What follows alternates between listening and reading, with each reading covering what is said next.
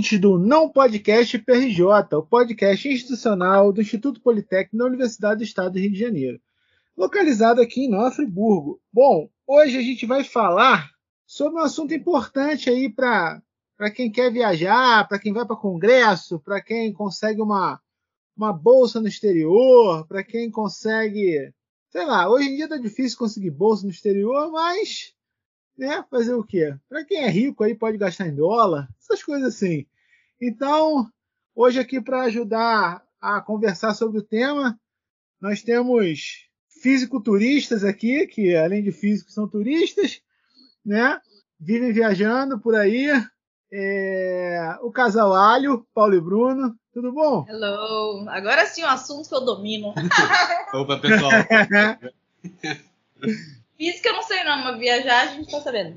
É, mais ou menos. Tá certo. Temos aqui também que já não está mais preso no Paraguai sem comer e sem beber, Aliaga. é, boa tarde, pessoal. Bom dia, boa noite para todos os nossos ouvintes do podcast, né? Como sempre, é um prazer voltar a participar destas gravações, que por certos motivos eu estive o ano passado um tanto afastado, mas agora estamos voltando de novo, né? Tomara que a saúde permita continuar, eh, digamos, bem, né? Para poder realizar as viagens aí, sem ficar preso no Paraguai de novo. Eu, podia ter introduzido assim: ele que não é o Ronaldinho Gaúcho, mas ficou preso no Paraguai.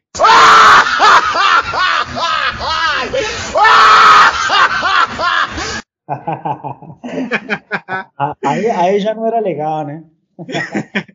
e aqui também os irmãos França, o Alisson e Simon, beleza, gente?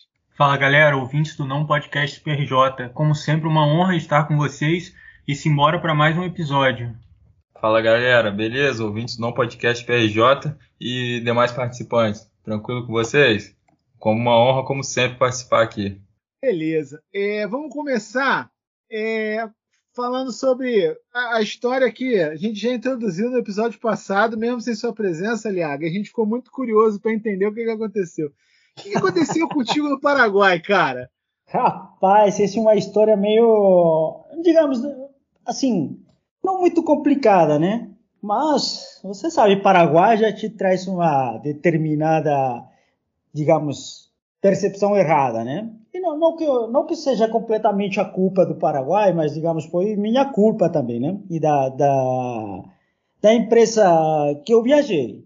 Então, digamos, não vou colocar a culpa na, no país Paraguai todo, nem nada. A culpa foi realmente minha e da empresa. Então, está completamente certo. Como que foi a história? Uma historinha meio boba, assim, né? Porque, na verdade, Senta que lá vem a história.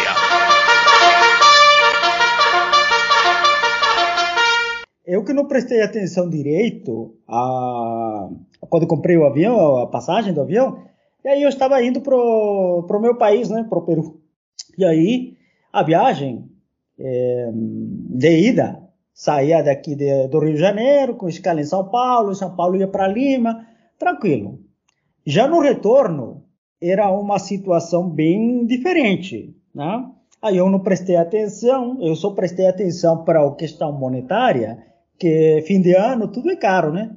Então eu queria pagar o mais barato, mas o mais barato me saiu caro. O que acontece que a, a minha volta era Lima, Assunção, e aí eu tinha que ficar 14, 14 ou 16 horas, não me lembro direito agora. Caramba, era bastante tempo, rapaz. E aí desse tempo, né? Eu cheguei lá e o que acontece? Aí foi culpa completamente minha. Que Existem certos países onde normalmente você tem que liberar o teu cartão para poder usar, cartão de crédito, né? Ou cartão do banco, em geral. Aí eu não tinha feito isso porque eu não prestei atenção quando eu comprei a viagem que eu ia ficar tantas horas no Paraguai. Né? Então, liberei para uso no Peru, que normalmente você tem o, o cartão Visa, aí você vai para qualquer parte do mundo, né? Mas não, para o Peru, para o Paraguai, acho que para a Colômbia você precisa liberar. Aí eu pedi para liberação para o Peru e esqueci do Paraguai. Não. Aí eu estava vindo né, pro Paraguai, do, do Peru para o Paraguai. A escala, meu avião saiu de Lima, era 11h30, um pouquinho mais de 11h30, né? Quase 12 horas da noite. Aí eu cheguei no Paraguai, era mais ou menos 4 da manhã. Eu não consigo dormir nada, né? Não dormi nada. E aí o que aconteceu? Quando cheguei no Paraguai, além de eu esquecer vários presentes, né? Que eu comprei para os colegas, amigos é, do Brasil, cara, eu cheguei lá, e o pessoal não sabia me informar direito se eu tinha que passar por migrações ou não. Porque a viagem, digamos assim, era só passagem, né? Por, pelo Paraguai. Eu não ia ficar no Paraguai. E aí o pessoal, digamos, de migrações não sabia se eu tinha que fazer realmente a entrada no Paraguai ou não. E aí ficou mais ou menos uma meia hora nesse eh, joga para lá, para cá, né? O aeroporto é pequeno, mas tudo bem, a gente tinha que ir de um lado para outro. Pô, cansei, cara. Tendo a, ma a, mala que trazia comigo, né, que não era muito grande, e a outra malinha de mão, eu termina cansando. Aí eu esqueci os presentes. Tá, tudo bem. O que acontece? Que como eu não tinha liberado o cartão no Paraguai, eu não consegui fazer compras. Rapaz, isso foi um perrengue, imagina, né? Eu tinha que passar lá, comprar, pelo menos tomar café. E eu não tinha dinheiro, eu tinha queimado todos os meus soles peruanos comprando os presentes para os amigos brasileiros. Né? E a verdade, nem sei para quem foi agora, porque eu esqueci no, no avião. Aí, chegar lá no aeroporto, sem dinheiro, eu só tinha um dólar. Passa um dólar. Comigo. Pô, cara, um dólar que eu guardava faz quantos anos? Nem me lembro já não queria gastar esse dólar de jeito nenhum, era o dólar da sorte, né? Aí o que acontece? Fui lá, eu estava morrendo de sede, cara, aí eu fui lá. Quanto que está a água? Um dólar. Bom, vamos lá, peguei o dólar e comprei água. Agora, não tinha mais nada, né? Eu tentei passar o cartão, não, não funciona o cartão. Rapaz, tive que ficar aí praticamente às, às 14 ou 16 horas, que não me lembro, acho que foram 16. Tempão, né? Até que eu saí de lá foi um perrengue assim com fome e tudo, complicado a minha vida, né? Até que cheguei no Brasil, recém aí que consegui colocar algo para comer. Que no avião também que eu estava vindo de Paraguai para São Paulo, não te não me deram nem água, cara. Nada. Que era uma viagem relativamente curta, né? Então foi complicado, né? Mas assim como eu falo, isso não foi culpa do Paraguai, nada, foi culpa da minha principalmente, burrice, por não prestar atenção direito a, a, quais, a quais que são as escalas, quanto tempo, né? Normalmente eu falo, ah, vou para o Paraguai, no Paraguai vou fazer trans, o, o trânsito rápido, o trânsito rápido, no máximo que você demora uma hora.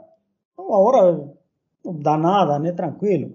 E aí terminei ficando um tempão, cara, era só eu nesse aeroporto, não tinha mais ninguém né? O aeroporto, esse dia que eu cheguei lá, só saíram sete aviões lá. Então, para você, sete voos, né? Do aeroporto. É um aeroporto pequeno. Eu nunca tinha visto uma situação dessas. Né? E ainda no Paraguai, uma capital de, digamos assim, Assunção, capital do, de um país, eu achava que ia ter um voos constantemente, gente para caramba. Cara, teve um certo tempo, mais ou menos a partir das 11 horas da manhã, menos, 10 horas da manhã, que eu fiquei sozinho nesse aeroporto até mais ou menos umas 4 horas da tarde. Não tinha ninguém, sou eu lá. Era engraçado, né? Porque assim eu queria pelo menos falar com alguém, não dava. Aí o único que deu é para pegar o computador, ficar assistindo é, filme, que dava para assistir porque tinha internet, internet boa, isso que é legal na, lá no Paraguai, né? Pelo menos tem internet, e você não precisa pagar nada, né? Aí foi bacana, tranquilo. E foi isso, cara né? A história que passou no Paraguai. É, eu até, quando, quando o Lucas comentou da história do Paraguai, cara, é, eu nem sabia que precisava autorizar o cartão em outros países, cara. Porque eu até comecei, comentei com a Paulo e com o Bruno, né? Que eles estão acostumados a viajar e tal. É, por exemplo, quando eu fui para os Estados Unidos em 2014, quando eu fui para os É. Estados Unidos, eu não autorizei meu cartão, não pedi para autorizar meu cartão, entendeu? Meu Aham. cartão de crédito.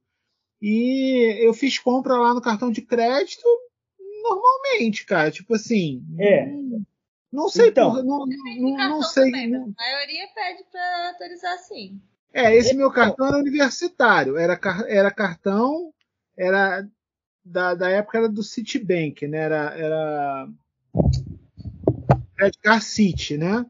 Era Card então, City é- universitário internacional. Então eu achava que não precisava autorizar, né? Sei lá. É, tem alguns cartões que bloqueiam, né? Aí você tem que liberar, quando você vai viajar, você libera. né? Alguns já ficam liberados automaticamente. Aí se Entendi. vier alguma compra estranha, aí eles podem bloquear por segurança. Aí você tem que ligar lá e desbloquear, mas. Ah, o meu cartão já bloqueou comprando coisa na casa e vídeo, cara. Pelo amor de É, Deus. então. na Casa Civil, não, mas eu sabia, né, que os cartões normalmente, eu sempre que, que viajo para o Peru, né, que eu viajo mais ou menos, digamos, cada ano, fim de ano, né, visitar a família, já tinha, já sabia isso. Só que o problema meu foi que eu não mandei bloquear no Paraguai, ou seja, desbloquear, né, no uso do Paraguai. Aí quando fui usar lá, cara, de jeito nenhum passava. No Peru funcionou tranquilo, né? Aí, É, é bom sempre levar um pouco de dinheiro vivo também, né? Da moeda. é, É uma dica boa. Então, era isso, né? Só que acontece, eu tinha uns 20 reais, né? Rapaz, eu fui usar os 20 reais, no Paraguai não valia praticamente nada. Então, o que, que dá para comprar com 20 reais, né? Que, assim, eu tinha um dólar e 20 reais. Falei, o que, que dá para comprar com... Dá para comprar uma Coca-Cola e um sanduíche? Não. Só dá para você comprar um sanduíche. E um sanduíche que eles já fazer especial para mim. Porque Ainda o mais em sanduíche custava- aeroporto, né, cara? É, É, o sanduíche aeroporto, custava é. mais ou menos uns 40 reais, cara. Aeroporto, normalmente as coisas são bem mais caras. Muito Eu acho que mais. 20 reais, se bobear 20 reais, tu não compra nada no aeroporto nem do Brasil. Não. Aham. É, não. É absurdo, cara. Então, aí eu, por isso que eu falei, caramba, eu comi um sanduíche que eu paguei meus 20 reais, só para sujar o dente, né? Não deu pra nada. Dá pra anotar a dica 1, a dica 2. Dica 1 é liberar o cartão de crédito. Dica 2 é sempre leva um lanchinho. É, pro aeroporto A principalmente, gente né? sempre leva um biscoitinho, com uma aguinha. É sabe? se for tiver que comprar algum lanche no. É, é bom você economiza nessa parte, mas também se der algum problema, você tá com É. biscoito ali, né? Você não consegue e tal. Se nós tiver que comprar É, algum isso eu vacilei. é o dobro do que é normalmente É. lá de. A não ser que É, seja é, essas franquias aí, né? Tipo o McDonald's, geralmente é o mesmo, mais ou menos o mesmo preço, né? Aham. Essas, não, essas são umas boas dicas, na verdade, da, de Paula, né? Aí do. Não consigo ver o nome do- dos demais colegas, né? Mas assim, é você levar alguma coisa, cara, é sempre interessante. Eu nunca levo nada, esse é o meu problema, né? E agora, quando eu comprei lá várias coisas que eu estava trazendo para o Brasil, minha cabeça estava sei lá onde, eu terminei esquecendo no avião. E vocês vão pensar, poxa, é presentinho era uma coisa que você, ah, gastou uns 20 reais. Não. Cara, isso quase deu mil reais para você ter ideia. Que presentinho foi esse, hein? Meu Pô, Deus do cara, céu. Para você ter Esse é ideia. amigo da Liaga. É. Pô, só para É. você ter ideia. Primeiro, não era pela quantidade de coisas, mas era porque o real, o real está praticamente um sol peruano equivale a dois reais. Então, se você tem, por exemplo, mil reais, você só tem 500 soles lá no Peru. Né? Eu tinha assim os soles, aí eu terminei comprando os produtos no aeroporto, né? Falei, ah, pô, vou levar para Mônica, para o Ibar, para os amigos, né? Cara, eu estava trazendo coisas assim, por exemplo, uma, um saquinho que era de, de maca. Um produto que não sei se vocês já ouviram falar, né? Maca, outro, outro saquinho de kiwicha. Cada um desses saquinhos era 120 soles. Maca, maca peruana vende aqui na Casa do Grão, cara, ali perto É. do Extra. Mas assim, era um produto bacana que eu estava trazendo, né, para presentear a alguns amigos. Pô, cara, termino esquecendo a porcaria lá no, no aeroporto. Aí, ó, ó, vai ali na Casa do Grão, perto do Extra. Aham. compra a maca peruana e diz que tu trouxe do Peru. Pronto, resolveu seu problema.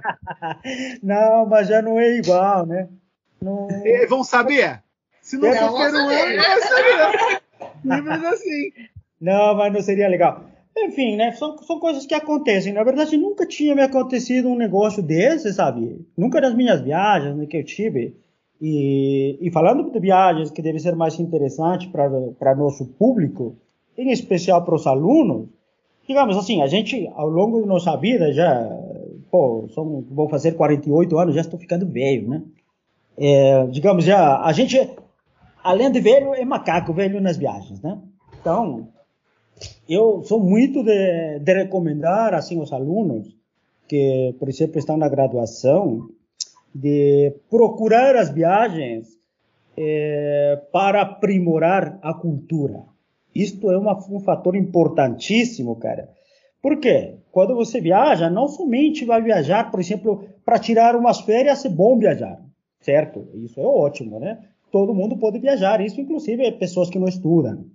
Mas o que eu acho que é interessante, não sei se a Paula ou os outros colegas vão concordar, é procurar sempre uma viagem para, digamos, diminuir os gastos. Então, por exemplo, eu acho que viagem para o aluno que tem que procurar é para aprimorar línguas.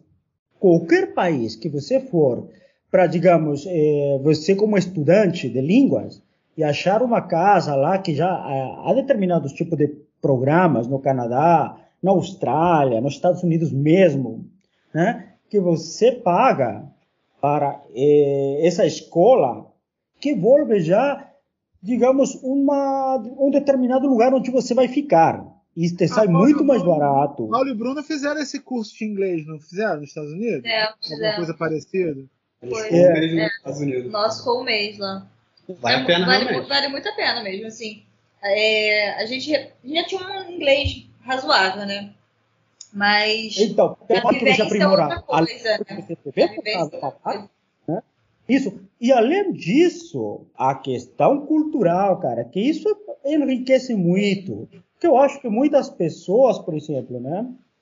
Porque às vezes a gente conversa, pensa de que, ah, eu tenho aqui condições econômicas boas, eu aqui no Brasil sou tal e meu pensamento está, digamos, bem bastante verticalizado.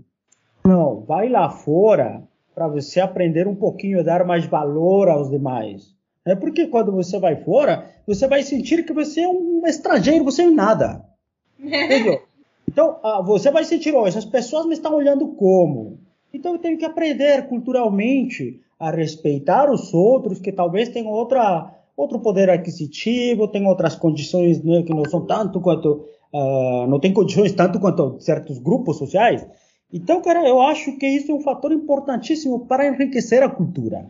Né? É, uma outra coisa, é, está falando dessa viagem para enriquecer cultura, etc. Uma outra coisa é quem pretende realmente sair, né, estudar no exterior, etc. É, é importante fazer tipo a Paulo e o Bruno mesmo, fazer esse, esse, esse, esse curso de, de melhorar o idioma, ficar um tempinho lá, ou então fazer uma viagem para conhecer outro país, etc. Porque, por exemplo, eu quando eu fui, quando eu ganhei a, a, a bolsa do Ciência Sem Fronteira, que eu fui no doutorado para lá, nos Estados Unidos, cara, eu nunca tinha feito nenhuma viagem internacional. Nada, zero, nenhuma. Então, cara, eu fiz um monte. Nossa, eu fiz um monte de besteira, eu não sabia é, o que fazer. Cara, nossa, foi, foi triste. As, as primeiras semanas, assim, sobre. né? Oi? O baque é maior, né? Não, é, as primeiras. Cara, no segundo dia lá eu senti vontade de sentar no chão e chorar, cara, porque Hum. eu não tinha o que fazer, entendeu? Porque eu, eu, eu tava dependendo exclusivamente do, do, do chinês, que era aluno do meu orientador, que ele colocou o cara, ele pediu pro cara me ajudar. Só que assim, é, eu tava dependendo dele. E os chineses, eles não, eles não entendem muito da, da- Cara, o americano já não entende muito de outras culturas. O chinês Uhum. também não. Entendeu? Então, tipo assim, é, o cara tentou ser. O cara foi super solícito comigo. Na verdade, se, se, se ele não tivesse me ajudado, cara, eu ia ter ficado muito ferrado. Só que assim, é, eles, por exemplo, eu cheguei lá, era feriado. O dia que eu cheguei lá era um feriado. Eu não sabia, primeiro, eu não sabia que era feriado, eu não sabia que ia chegar lá no feriado. É, eu não ativei meu chip de celular, né, para funcionar lá. Isso é uma dica importante. Tem que ativar o chip de celular para funcionar em outro país. Eu não ativei. Então eu não tinha como comunicar minha família que eu tinha chegado, cara. Sumiu! Então, aí, aí o chinês me levou no mercado. Eu, pô, eu tava praticamente virado, que eu tinha feito, sei lá, 15 horas de, de viagem. E o chinês virou para mim e falou: Otávio, a gente tem que ir no mercado que você tem que comprar coisa para comer. Aí eu falei: beleza. E aí ele foi comigo no mercado, eu perdidaço, cheio de sono, cansadão. E ele só foi jogando as coisas no meu carrinho, entendeu? Tipo assim, ah, você vai precisar de papel higiênico. Aí pegou o papel higiênico e jogou no meu carrinho. Você vai precisar de sabão para lavar roupa. Aí jogou sabão para lavar roupa no meu carrinho. Você vai precisar de uma, uma, uma, panela. Aí pegou uma frigideira e jogou no meu carrinho. Você vai precisar de uma faca. Aí pegou uma faca e jogou. E o dinheiro? De onde vem? Então, tipo assim, ah, o que, que você quer comer? Aí eu vi uns hambúrgueres lá interessantes no mercado, comprei o, o, as carnes né, de hambúrguer, comprei pão. E comprei uma, uma, uma folha que é, era folha de mostarda. Eu nem sabia que era folha de mostarda, entendeu? Eu peguei sem ler, sem nada. E aí eu fui, cheguei em casa, eu achei que a casa era mobiliada e tinha também panela, tinha essas paradas. E não tinha, tinha só a frigideira que o chinês jogou no meu carrinho. É, eu não tinha papel toalha, só tinha papel higiênico, uma faca, um hambúrguer, pão e mostarda. Cara, eu fui fritar um hambúrguer usando faca. Aí eu ativei o alarme de incêndio. Cara, foi uma nossa, uma bagunça. É. Eu até fiz um canal no YouTube que é o Ciladas Sem Fronteira. Tem vídeo lá até hoje. Eu fazendo besteira nos Estados Unidos e filmando é. as besteiras que eu fiz nos Estados Unidos. Mas, Otávio, pelo menos. É uma você perdidaço, cara. cara. É, pelo menos você teve sorte de não comprar comida de gato, né? E comer e gostar. Não, mas aí, pô, mas aí tu comprar comida de gato tem que ser muito lesado, né, cara? Tem que estar em chinês, não, talvez, é, né? É, de repente, se eu fosse para a China. Gato, é. é, de repente, se eu fosse para a China, poderia acontecer. Agora, nos Estados Unidos é difícil, cara. Oh, não, você que pode pensar, cara. Tem, teve um. Tem um. Eu não me lembro qual um vídeo no YouTube que uh, tem um rapaz que conta a história, né? Que ele chegou, se não me lembro, era um, um afegão, um iraniano, algum desses lados por aí chegou nos Estados Unidos, né? E não era qualquer um, não. Ele sabia um pouco, só que não sabia, entendia nada de inglês. Sabia um pouco de outras línguas e não entendia inglês. Aí ele foi lá procurando negócio, achou bonitinho o negócio, né? Pegou, comeu, gostou pra caramba, só que depois ele foi descobrir que era comida de gato. Gatinha, gatinha! Fala, gatinha! Fala, gatinha! Né? Aí, como ele gostou tanto e não fez mal para ele. Ah, mas se ele gostou, tá ótimo. Se ele gostou, tá beleza, pô. O problema é se ele tivesse gostado. Eu preferia não, ter comprado gostou. comida de gato então que mostarda. Mostarda é horrível. Não, aí não dá certo, né? Tive que é. jogar fora a desgraça da mostarda. É horrível aquilo, cara. Não dá pra comer de jeito nenhum, cara. É, não, ah, mas, eu, cara, eu fiz muita cara, Nossa senhora. Eu, eu fui cair na besteira de comprar bicicleta numa feira, hum. feira dos mexicanos lá. Aí a bicicleta furou o pneu, tava 40 quarteirões de distância de onde eu tava, da, da, minha casa. Aí a bicicleta furou o pneu, fui andando junto com a bicicleta 40 quarteirões. Cara, aí, aí foi muito bizarro. Cara, aí foi um aprendizado muito grande, mas foi um sofrimento muito grande também. E foi aí que você descobriu, a, o, digamos, descobriu o gosto por caminhar, né? Que você gosta de caminhar. Não, eu já gostava de caminhar antes já, cara. Eu não tenho carteira de motorista, então quem não tem carteira de motorista tem que sabe, é, gostar de caminhar. Cara. Eu já gostava é, de caminhar é, antes. Cara, eu demorei até aprender o, o, ônibus lá. Porque assim, a cidade, a cidade é pequena, era pequena, né? Que é, o, Waco não é, a cidade nos Estados Unidos, cidade pequena nos Estados Unidos é uma definição diferente da nossa, né? Uhum. A cidade é muito grande, só que, pô, é, eu não sei se Ames era, Ames era assim também, né, Paulo? Não sei. Realmente Ames deve ser menor do que o Waco, mas. mas é, é, é, é tipo isso, na cidade pelo menos ela tem tudo, né? Só é tem menos é. gente. É, é uma, é uma cidade enorme, com muita coisa e pouca gente. Então, assim, tinha pouco ônibus também. Só que os ônibus, eles tinham GPS no ônibus. Então você sabia quando que o ônibus ia passar. Você sabe, não precisava ficar esperando ponto, igual um bobo. Entendeu? Você podia ver no seu celular quando o ônibus ia passar. País desenvolvido, né? País desenvolvido tem isso. Você pode mandar Exatamente. SMS. É, e eu demorei a aprender isso também. Eu achava que não tinha ônibus. Eu achava que era impossível pegar ônibus. Então eu andei muito, cara. Eu andei para baixo para cima na cidade, andei demais. Até eu aprender que eu podia pegar ônibus. Por exemplo, eu ficava, eu ficava dependendo dos chineses para fazer compra do mercado. Porque eu achava que o mercado só dava para chegar de carro. Entendeu? Então eu ficava dependendo dos chineses para fazer compra. Uma vez eu fui fazer compra a pé. Eu andei 40 minutos até o mercado e voltei 40 minutos com a mochila carregada de coisas do mercado andando. E aí eu descobri que tinha uma linha de ônibus que passava em frente à minha casa e que levava para o mercado. Entendeu? Burrice. Então, assim, é uma coisa interessante quando você vai viajar, eu acho que é uma dica importante quando você vai viajar, principalmente para morar, é você se informar antes como é que funcionam as coisas na cidade. Né? Uhum. Porque tem todas as informações na internet. É Cidades grandes é mais fácil. Por exemplo, Nova York. Nova York você consegue saber tudo de Nova York sem estar em Nova York, só pesquisando na internet. É, mas, saber tudo. É, mas, Otávio, agora, o que tem também que é uma vantagem muito grande, né? Antigamente era um pouco mais difícil. É, é mas pô, eu tô falando de 2014 tem... já tinha, cara. 2014 é, já tinha. Atualmente, entendeu? mais fácil ainda, porque você tem, cara, por exemplo, tudo. É, ou na internet você pode achar no Google Maps até os blocos, as casas e observar tudo que você quiser. Sim. Algum tempo atrás isso era um pouco restrito para certos lugares, só, não tinha para todos, né? Até, por exemplo, eu estou falando que eu, antigamente, quando eu lembro muito bem da minha primeira viagem, cara, minha, digamos, se fosse minha primeira viagem internacional, quando eu comecei a viajar, era, digamos, eu comecei antes de vir para cá para o Brasil, né? Então, eu estava no Peru, morava lá, e aí era criança, quando ia para a Espanha, né, para visitar minha família lá na Espanha, a família de minha mãe. Então isso não conta, né? O que eu, eu conto como viagens agora, por exemplo, é a partir que eu comecei a viajar já é, a questão profissional, né? Então o que eu diria muito para os nossos é, ouvintes, para os nossos alunos, que primeiro uma viagem você tem que, digamos, pesquisar bastante e parece mentira muitas vezes até certas palavras que utiliza em determinado lugar. Hoje em dia nós temos o tradutor do Google, né, que pode te ajudar bastante, mas algumas vezes te faz umas traduções muito erradas. Então sempre é bom dar uma, fazer um levantamento de certas coisas para não cometer eh, muitas gafes, né? Se dar melhor na viagem.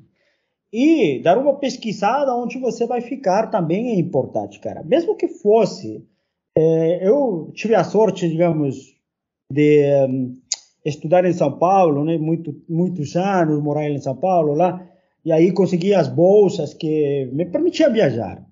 Então, graças ao governo brasileiro, digamos assim, né, governo do Estado de São Paulo, eu viajava bastante, cara, duas vezes por ano, né, mínimo, que, que eu conseguia fazer as viagens e tudo pago com dinheiro que não era propriamente meu, né? Então, mas claro que para isso você tem que trabalhar, né? Fazer, digamos, é, por merecer essas viagens. Não é que também você só quer viajar, é, que o governo te pague e você não vai fazer nada de tua parte. Isso aconteceu, como você falou, o Ciências Sem Fronteiras, por exemplo, eu achei no início um programa muito lindo, muito bacana, né? Apoiava muito. Quando normalmente era uma espécie de prêmio para certos alunos. Eu já estava na UFSCar, naquela época já era fim do meu doutorado, e aí era legal ver os alunos se esforçando, fazer as competições, os processos seletivos para poder ir lá. Né? Então tínhamos a Ciência Sem Fronteiras, mas antes disso veio o Brafitec.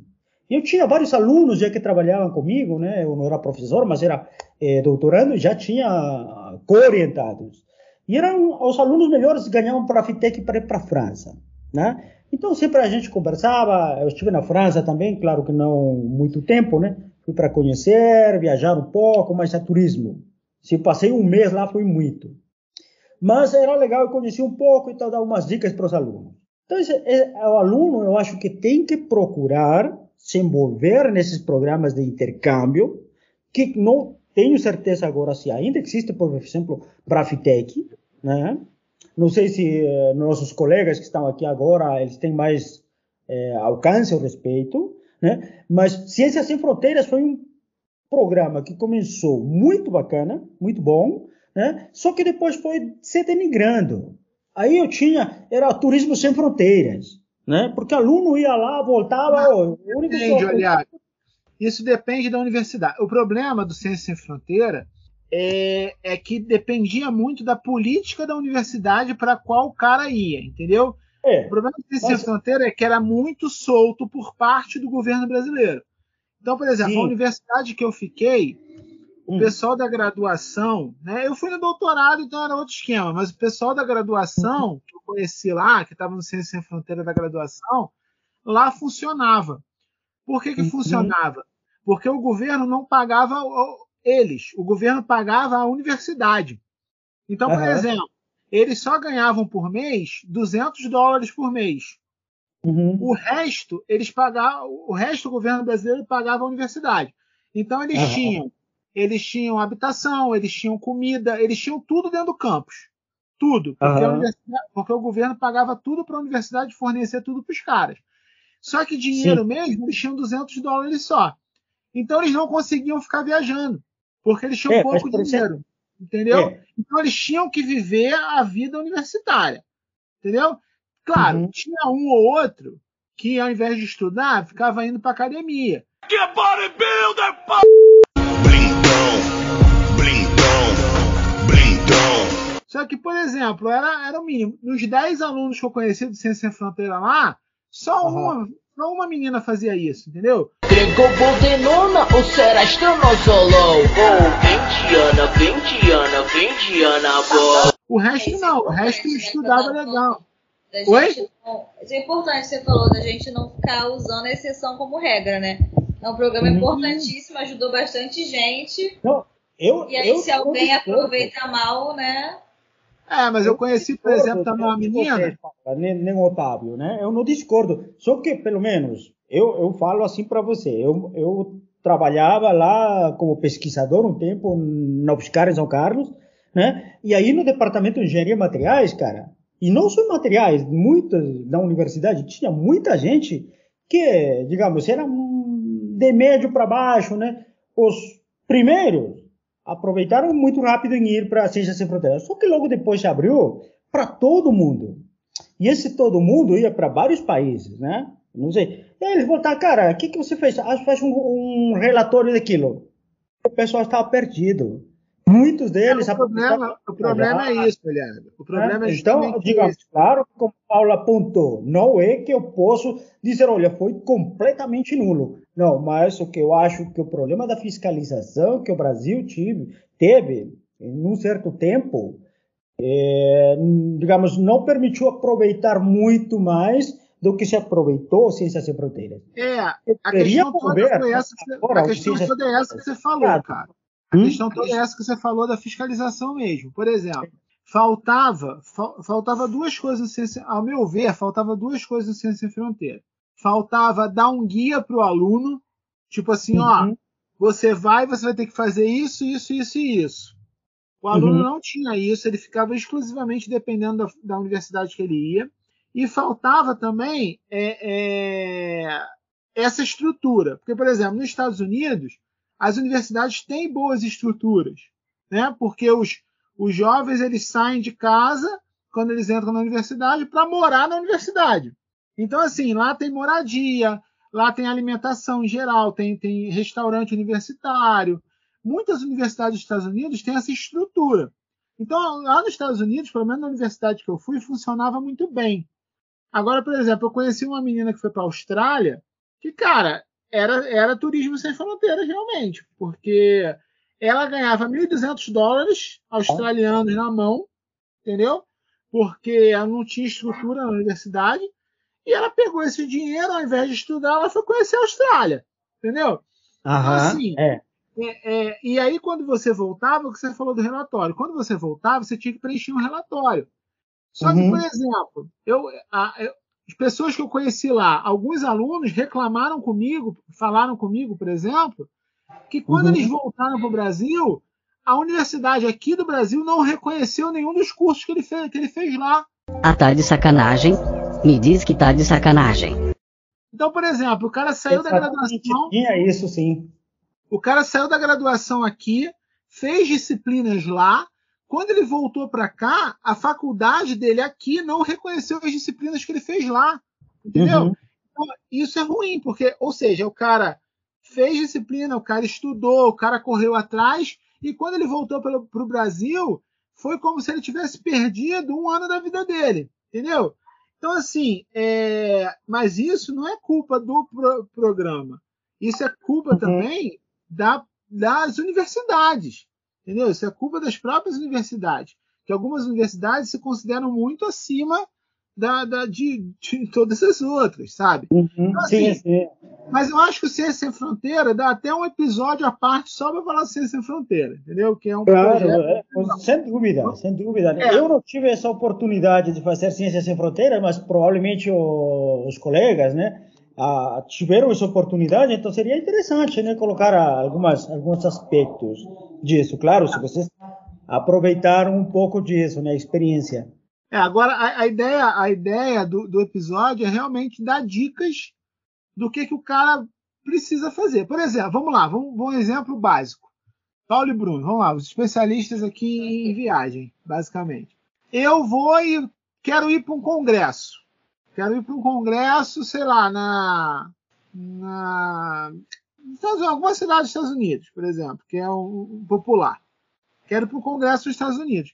O que, que eu tenho que fazer? Entendeu? Tipo assim, que, qual, quais são os meus primeiros passos para eu conseguir ir para esse congresso e não ter problemas para ir para esse congresso? Porque você vocês já tiveram problema indo para congresso, né? Como assim, problema? Eu le- eu lembro que vocês quase ficaram presos na fronteira uma vez, porque vocês não sabiam o nome Ah. do congresso. Ah, fui eu, é, sim, fui eu. Não, oh, meu aí Deus do céu. Foi um deslize da minha parte. Que foi. Não, tem muita, muita coisa para chegar até aí, mas essa história, eu adiantar já qual foi, é porque, por exemplo, é, o Congresso ele é muito conhecido pela sigla. E o nome dele, ele meio que foi mudando tempo, mas a sigla ficou, né? Então, ah, é, é, é, o- é o Congresso, é o MMM, é o MMM, mas assim, o que, que é? É MMM, não? Ou Intermag? Ah, não sei, alguma coisa assim. Aí o cara falou, o que, que significa isso? Aí eu, "Ih, não lembro. Aí eu peguei um monte de papel, meu, assim, não tinha nada escrito. Aí ele, espera ali rapidinho. Aí mandando pra salinha e tal, pra alguém olhar melhor, né? Mas foi sem problemas, mas sim, hoje, até hoje eu vou lembrando do nome do congresso inteiro, mesmo que seja longo. Décimo, não sei o que, internet, blá, blá, blá, blá, blá, vai decorar porque pode dar problema, né? Mas Saber o, pra onde vai. é, saber pode tipo, saber pra onde vai, né? Mas o, o do congresso, a primeira coisa é assim, se você for para algum congresso, é, primeiro tem que entender quem vai pagar. Porque se for com verba, por exemplo, se for um aluno de pós, que usa verba da pós, né, tem todo um processo de chegar ali, né? Porque quem paga, por exemplo, a sua passagem vai ser, provavelmente vai ser a pós, vai comprar, né? E a taxa de inscrição, provavelmente você vai pagar. Aí, aí já começa a questão do, do cartão de crédito, né? Se for para o Congresso especificamente, já vai ter que ter um cartão de crédito internacional para fazer esse pagamento, né? Então, já aqui do Brasil, já antes, você vai ter que já se preocupar com o seu cartão de crédito habilitado para você conseguir pagar a taxa de inscrição, que geralmente são pesadas. Mesmo que depois o dinheiro seja, né, da, de verba, alguma coisa assim, vai ser reembolsado. Outra coisa também é ter, ter, pelo menos eu penso assim, né? Você tem que, quando você decidir ir, principalmente internacional, tenha alguma verba sua separada, porque quando a gente lida com essa coisa de verba da pós-graduação, verba da universidade, as coisas podem atrasar muito. E pode ser o caso de você ter uma situação de reembolso. Então, assim, coloca na cabeça assim, eu tenho essa condição de bancar, pelo menos por um tempo, esse valor? Porque aconteceu isso já. Né? Assim, fui, gastei, aí você tem que trazer nota, enfim, cada lugar faz de um jeito, né? Mas tive que eu desembolsar primeiro antes de receber, na época da, da pós, né? É, aí sim, tem essas questões nisso, né? Tem que ver passagem, para onde é que você vai, vê o lugar que você vai ficar. Se você não dirige, você olha um lugar é, mais perto que você possa ir andando ou que tenha metrô, né? Depende de cada, cada cidade, né? O do celular que vocês falaram também é muito importante. Assim, hoje em dia já dá para sair do Brasil um celular habilitado. Pode ser o seu, do seu, da sua operadora, muitas têm, né? Essa possibilidade, mas também pode fazer celular, se o seu celular for um pouco moderno, você pode fazer aquela ideia de é, chip virtual. Né? Tem muitos operadores que fazem chip virtual, que é bom né? nessa comunicação. Se dá algum problema, telefone é o que dá. Né? A gente já teve problema de carro atolado no meio da neve que não tinha ninguém. A gente teve que ligar para a polícia. E ligar para a polícia precisou ter o celular habilitado. Né? Então essas coisas a gente acaba esquecendo, achando que não dá, não dá, mas pode dar problema. É, acho que é fundamental ter um, um, algum chip para você comprar lá um chip, ou se vira, ou. É, o ideal é sair daqui, é. mas assim. Se Tem um conseguir... chip lá, primeiro, se, for, se não tiver daqui, quando você chegar lá, a primeira coisa que você faz, bate numa loja de celular lá e fala que quer um chip, um SIM card, né? E aí, aí vê o plano que dá para fazer de um. Né? É porque você consegue internet, você consegue seu GPS, assim, né? Você não fica perdido É. tanto mais, né? Ideal também você pode botar o seu mapinha também no Google Maps, eu não estou já avançando muito no- nas ideias, mas, organização. mas é porque você sabe onde você tá, né? Assim, você tem que saber onde é, que, onde é que é seu hotel. Você não vai decorar talvez o endereço dele. Pode ser que você decore, depende do, do tempo que você vai ficar, da quantidade, mas você pode botar lá os lugarzinhos no mapa e tal, ter tudo que você no celular. Outra coisa muito importante é documento com- sempre com você, seu passaporte sempre com você. Você com uma cópia dele também. Se você de repente perder o seu passaporte, com a cópia você tem os dados, né? Cópia no celular ou impressa também. Porque perder documento na viagem é dor de cabeça. Acho que eu falei isso aí. É, esse assunto é bastante importante, pergunta. realmente. Hoje não! Hoje não! Essa parada de. Esse negócio de, de ter os contatos, saber quem procurar é muito importante. Eu lembro Sim. que quando eu estava lá no, no- Ah, seguro saúde. Me lembra de falar de seguro saúde? É, seguro-saúde nos Estados Unidos você é obrigado a fazer, né? Você não viaja sem ele, né? Você não, não consegue entrar A na grande universidade. maioria dos Quando países. entra no país, ninguém cobra, né? É, Mas. isso quer dizer. É, na, na universidade, é por exemplo, lá Ah, em sim, Baylor se me cobraram, assim. Não, para trabalhar e estudar, ficar mais tempo, sim, é obrigado. Mas você É. vai como turista, também dizem que É, é, obrigado. precisa- Só é que ninguém verdade. cobra. É. É, Mas principalmente é- seguro-saúde para os Estados Unidos é muito importante, né? Para países europeus, eu não sei se é tão importante assim, porque muitos países europeus têm um sistema de saúde bom, né? Sim. Então, Não, mas- não- Mas é, é importante sim, Otávio, e tem que prestar muita atenção para os as coisinhas, letrinhas muito pequenas do- dos planos de saúde que te oferecem, né? Eu lembro uma certa oportunidade, cara, eu fui para, estava na Alemanha, né? Para Dresden, a um congresso. E assim, o dia da passou o congresso tranquilo, legal.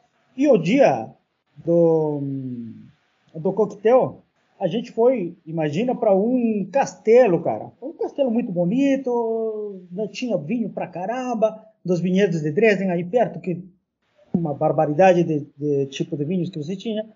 E aí o pessoal começou a beber bastante, né? E entre eles eu bebi um pouco, que eu não podia beber muito. E acontece que só tomei, cara, assim, tomei dois copinhos piquitititos que eles estavam dando para experimentar, né? Não era nem taça nem nada. Aí eu passei mal, né? E o que acontece? Aí eu tive que ir, passei muito mal, tive que ir de emergência para o hospital. E eu tinha meu plano, que eu tinha pago, meu pacote de plano de saúde e tudo, seguro saúde. E o que acontece? Quando eu, quando eu estava lá, eu perdi o conhecimento, tudo, não sei, me sentou muito mal. O negócio é que quando eu fui pagar aquilo, era uma noite, mais ou menos, era um pouco mais de 500 euros. E quando eu passei o, cartão, o ca- o cartãozinho, tudo do plano, o cara simplesmente falou, olha, isso aqui não, não cobre. Né? E quando eu fui ver, realmente eles falavam, ó, por efeito de bebida alcoólica, está proibido tudo isso aqui. Mas eu não tinha esse problema por efeito de bebida alcoólica, foi uma reação alérgica que me gerou tudo isso, cara. Tá? Mas tive que pagar meus 500 euros uma noite. Acabou praticamente minha viagem aí, né? Então é, É, e é questão do importante. seguro, além do seguro, né, é a questão do sempre pode dar algum problema, né, no, na viagem. Então, tem ali um cartão de crédito habilitado. Cartão de crédito nunca é bom de tentar usar em viagem, porque paga aquele é caríssimo, mas eventualmente se tiver algum problema, dar alguma coisa, É. sei lá, pagar uma coisa extra, assim, é, ter isso em mente que pode acontecer, né? E é mais, Sim. tudo fora do país é mais difícil de você resolver Não. Quando você viaja, você tem que, cara, prever as coisas que muitas vezes você, isto aqui é improvável de acontecer, mas que numa viagem pode acontecer e acontecem. Né? Então, normalmente você nunca Eu, particularmente agora, quando vou viajar, né, não vou para o meu país, né, neste caso, como vou para o Paraguai, que eu vou ter, isso foi realmente uma coisa que não prestei atenção, mas não estava muito preocupado, porque para meu país votava, né, tudo bem. Mas quando eu vou viajar para, se bem que faz uns cinco anos que eu não viajo nada, né, tá? desde que entrei aqui, mais sete anos, né, que estou aqui na UERJ, praticamente não viajo nada, sou dentro do Brasil, mas não internacional. É, é uma questão que você tem que prestar atenção a muitos detalhes. Né? Todo, tudo isso que a, o pessoal falou, é, celular importante, é, ver a questão do chip, se você não tem o chip, não pode ter limitações aqui no Brasil e logo chega, compra um chip novo. Né? Tem eu estava falando de saber telefone de certas pessoas importantes, chave do lugar onde você vai chegar, né? e também qualquer coisa que pode dar, mesmo desde que você chega no aeroporto, cara, é, você poder entrar em contato com essa pessoa, né? Sim. Tem que fazer um reconhecimento prévio do lugar, da zona onde você vai ficar, isso é importante. Tem que praticar um pouco a questão das palavras-chave da língua, né? Porque se você está no nos Estados Unidos, tudo bem, né? Mas acontece que mesmo assim, cara, há coisas que pô, a gente não entende direito, né? Então tem que se preocupar com isso. Ah, há outras, muitas outras questões que realmente fica difícil lembrar tudo, né? Mas que é necessário tomar conta de todos esses detalhes e pensar que o impensável pode acontecer. Então tem que estar preparado para qualquer situação inesperada. Né? É, mas eu acho que você conseguindo planejar, né? Conseguindo planejar bastante, é. olhando, olhando tudo, né? Olhando tudo como é que é no hotel também que você vai ficar, quais são as condições, tem café da manhã, não tem, cancelamento é grátis, tem mais alguma taxa para pagar, às vezes tem uns hotéis que botam uma taxa separado, né? Ficar é. de olho, às vezes cobram duas vezes. Mas é, tem que sempre ficar de olho e dar uma pesquisada boa. E né? sabe o que aconteceu comigo também? Outra coisa, cara, que eu nunca esqueço isto. Eu não sei como que foi acontecer nem nada, né? Eu tenho, você sabe que eu tenho um problema com a data de meu nascimento, né? Eu tenho uma data de nascimento no Peru, quando eu entrei no Brasil me colocaram outra data, quando entrei na UERJ outra data. Mas tudo bem. Acontece que quando eu fui para a Coreia, né? Eu fui pegar meu passaporte e não sei o que aconteceu. O pessoal me deu lá com uma, digamos, uma data de nascimento, minha data correta. Quando, quando eu fui pegar o visto é, para entrar no Brasil, me deram outra data. E o que acontece? Quando eu fui reclamar, os caras simplesmente colocaram com um, um lápis, passaram por cima para aparecer o número que era o correto. Ah, tudo bem, eu cheguei, né, olhei direto, sou meio cego, né, então beleza, tá tudo ok. Rapaz, quando eu cheguei na Coreia do Sul, né, no aeroporto, aí que eu percebi que estava realmente, porque o pessoal de lá me falou, olha, o passaporte está com um problema, qual que é? Falei, olha, eu não sei de nada, né? Aí eu fiquei, levei sorte, né? Porque o pessoal foi muito, digamos, me trataram muito bem e tudo, né? após a, as curtas perguntas, que, é claro, eu ia dar uma palestra lá em um congresso, em uma cidade, a segunda cidade de, de Coreia do Sul, que é Busan, né? Depois de Seul. Então, tranquilamente, aí o pessoal chegou, sentei, conversamos bastante, teve chacinho, café e tudo, até que eles disseram, não, olha, tudo bem, aqui tem um problema no teu passaporte, mas realmente isso não sei quem que fez. E não fui eu, cara, nunca fiz isso, né? Eu falei, olha, eu tenho um problema, na verdade, meus documentos são tudo isso que você vê aqui, mas acredito que deve ter feito alguma sacanagem as pessoas que me deram esse documento aqui quando entrei no Brasil. E efetivamente, né? Rapaz, tem que prestar atenção muito bem a todos os números, as letras do teu nome, que muitas vezes troca. Eu, particularmente, por ser, por exemplo, eu tenho um grande problema com isso. Já não só a data de nascimento que já me lascaram, mas por exemplo, aqui no Brasil, o meu nome Luiz se escreve com Z, né? E César também com Z e Rodrigues com S. Então veja, meu Luiz é com S, meu César também é com S e meu Rodrigues com Z. Cara, e o que dá de mistura combina essas três letrinhas as possibilidades. Né? Isso me gera às vezes problemas que eu não espero. Né? Então, por isso que uma dica que eu sempre falo, assim, para quem vai viajar, né, que não tem muita experiência, tomar muito cuidado com essa situação do seu nome, né? levar outros documentos que atestem que realmente você é, porque acontece que há muitos homônimos, cara. Você pode pensar, pô, não vai dar um homônimo, mas que aparece e esse homônimo pode ter problemas judiciais, sei lá, etc, etc. E aí? Tem complicado. Mas foi aqui no Brasil mesmo, a gente estava saindo, aí quando uhum. tava dando, é, mostrando o passaporte de saída mesmo, né, para entrar na área, assim, de, de uhum. embarque, aí eles chamaram no cantinho e tal, fizeram umas perguntas para ele, assim, é, nascimento, nome da mãe, não sei o que, e aí falaram, ah, não, porque tem um, um Roberto de Oliveira Ribeiro aí que a gente está caçando há um tempo. Exatamente, né? Bateram o nome no... É. mãe, estava nascimento, bater essas outras informações, viu que não, não era ele, mas... É, mas o documento é muito importante também. Uma coisa que a gente sempre Sim. faz é imprimir tudo. Isso é muito Exatamente, viável. exatamente, porque parece mentira, Paula. Cópia do documento, é, estadia de onde você vai ficar. Inclusive, essa vez que o Otávio falou, que a gente. que eu falei besteira, né? É, uhum. Depois a gente foi uma salinha e tal, o cara conferiu todos os papéis de novo, ele ainda falou assim, é, tá vendo? Sou organizada.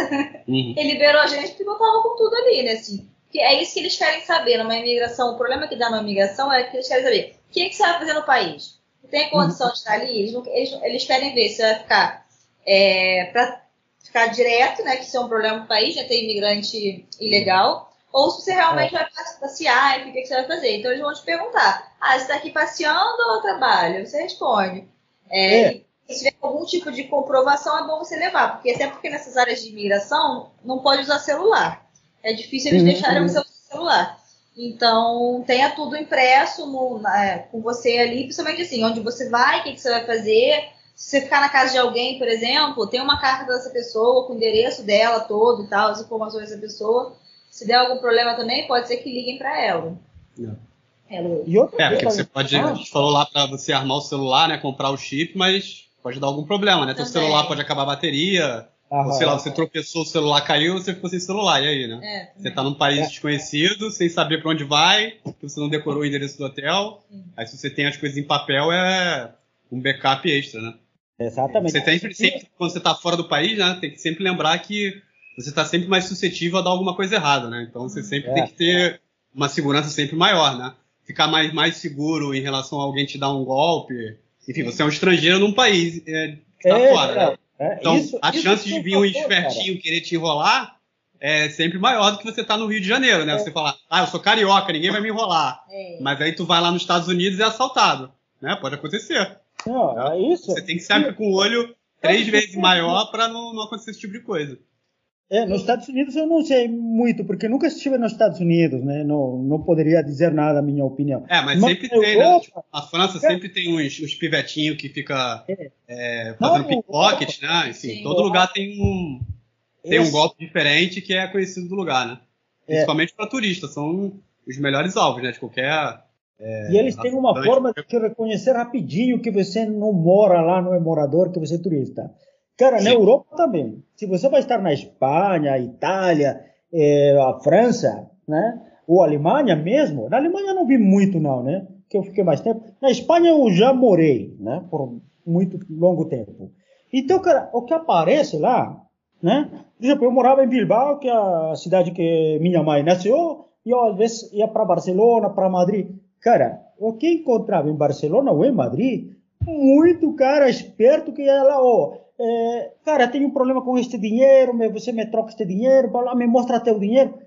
Tudo é bandidagem. Então tem que tomar muito cuidado para entrar em conversa com esse pessoal. Né? E outra, você... Esses viagens você perde, você vai perder dinheiro e vai perder em dólar e euro. Então, assim, é pior.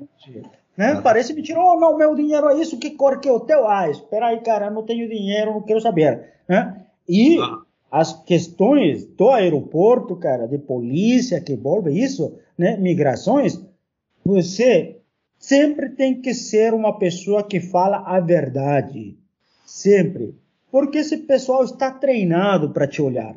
Então, tua postura, que você está de mãos cruzadas, de braços cruzados, mexendo a mão, eh, com a cabeça inclinada para um lado, para o outro, está com o peito para fora, para dentro, tudo isso, tua linguagem corporal está falando para os caras treinados, né? Então eles já sabem. Não adianta, cara, você querer dizer uma palavra que dizer uma coisa que é mentira, né? Para eles. Então eles já sabem, ó, rapidinho, por uma, duas, três perguntas, já sabem que você está mentindo. Então, por mais coisas que você esteja complicado, falar a verdade, que pelo menos isso te ajuda, né? A sair rápido da, das situações complexas que você pode estar passando. Se você quiser enrolar, aí é que você se complica a vida. Então, eu sempre acho que uma dica é falar sempre a verdade, cara, por mais complicada a situação que você esteja passando. Né? Ah, sei lá o que, estou, estou levando uma coisa proibida. Não que seja maconha, não que seja droga específica, né? Mas sei lá, algumas coisas, por exemplo, eu não posso levar batata. Cara, batata não é proibido, não vai te causar nada. Mas, ó, se eu vou entrar com batata na minha mala e o pessoal me pegar no raio-x, eu achei, cara, o que, que, que você está levando aqui? Abre essa, essa coisa. Eu vou falar, não. Automaticamente eu vou estar sendo lascado lá, vamos descascar. Então, muito fácil. Ah, você está trazendo alguma coisa ilícita. Olha, eu não sei se é ilícito, mas estou levando eh, feijão, estou levando batata, sei lá. Eu sei que, por exemplo, do Peru para cá, não pode trazer com, não pode entrar com batata. Entendeu? Então, essas coisas têm que ser sinceros sempre. Por mais que você, digamos, não é uma coisa ilícita, mas está levando um, uma coisa que não é completamente, digamos, bem vista para passar pelas migrações. Né? É uma coisa que eu lembrei no assunto do, do documento também, que eu não uhum. né, levar o documento com a backup, isso é a mesma coisa de dinheiro vivo, né? Sempre uhum. você levar um pouco de dinheiro vivo. Até é. assim, que é, sempre vale mais a pena pela questão do IOF, se paga mais barato e tal, mas ainda assim, se, ah, não, quero usar seu cartão, eu fiz um cartão pré-pago, assim e tal, ah, é? leva vivo. Tem lugar que, assim, pode dar problema, ou uma maquininha, sei lá, que não tem cartão, assim.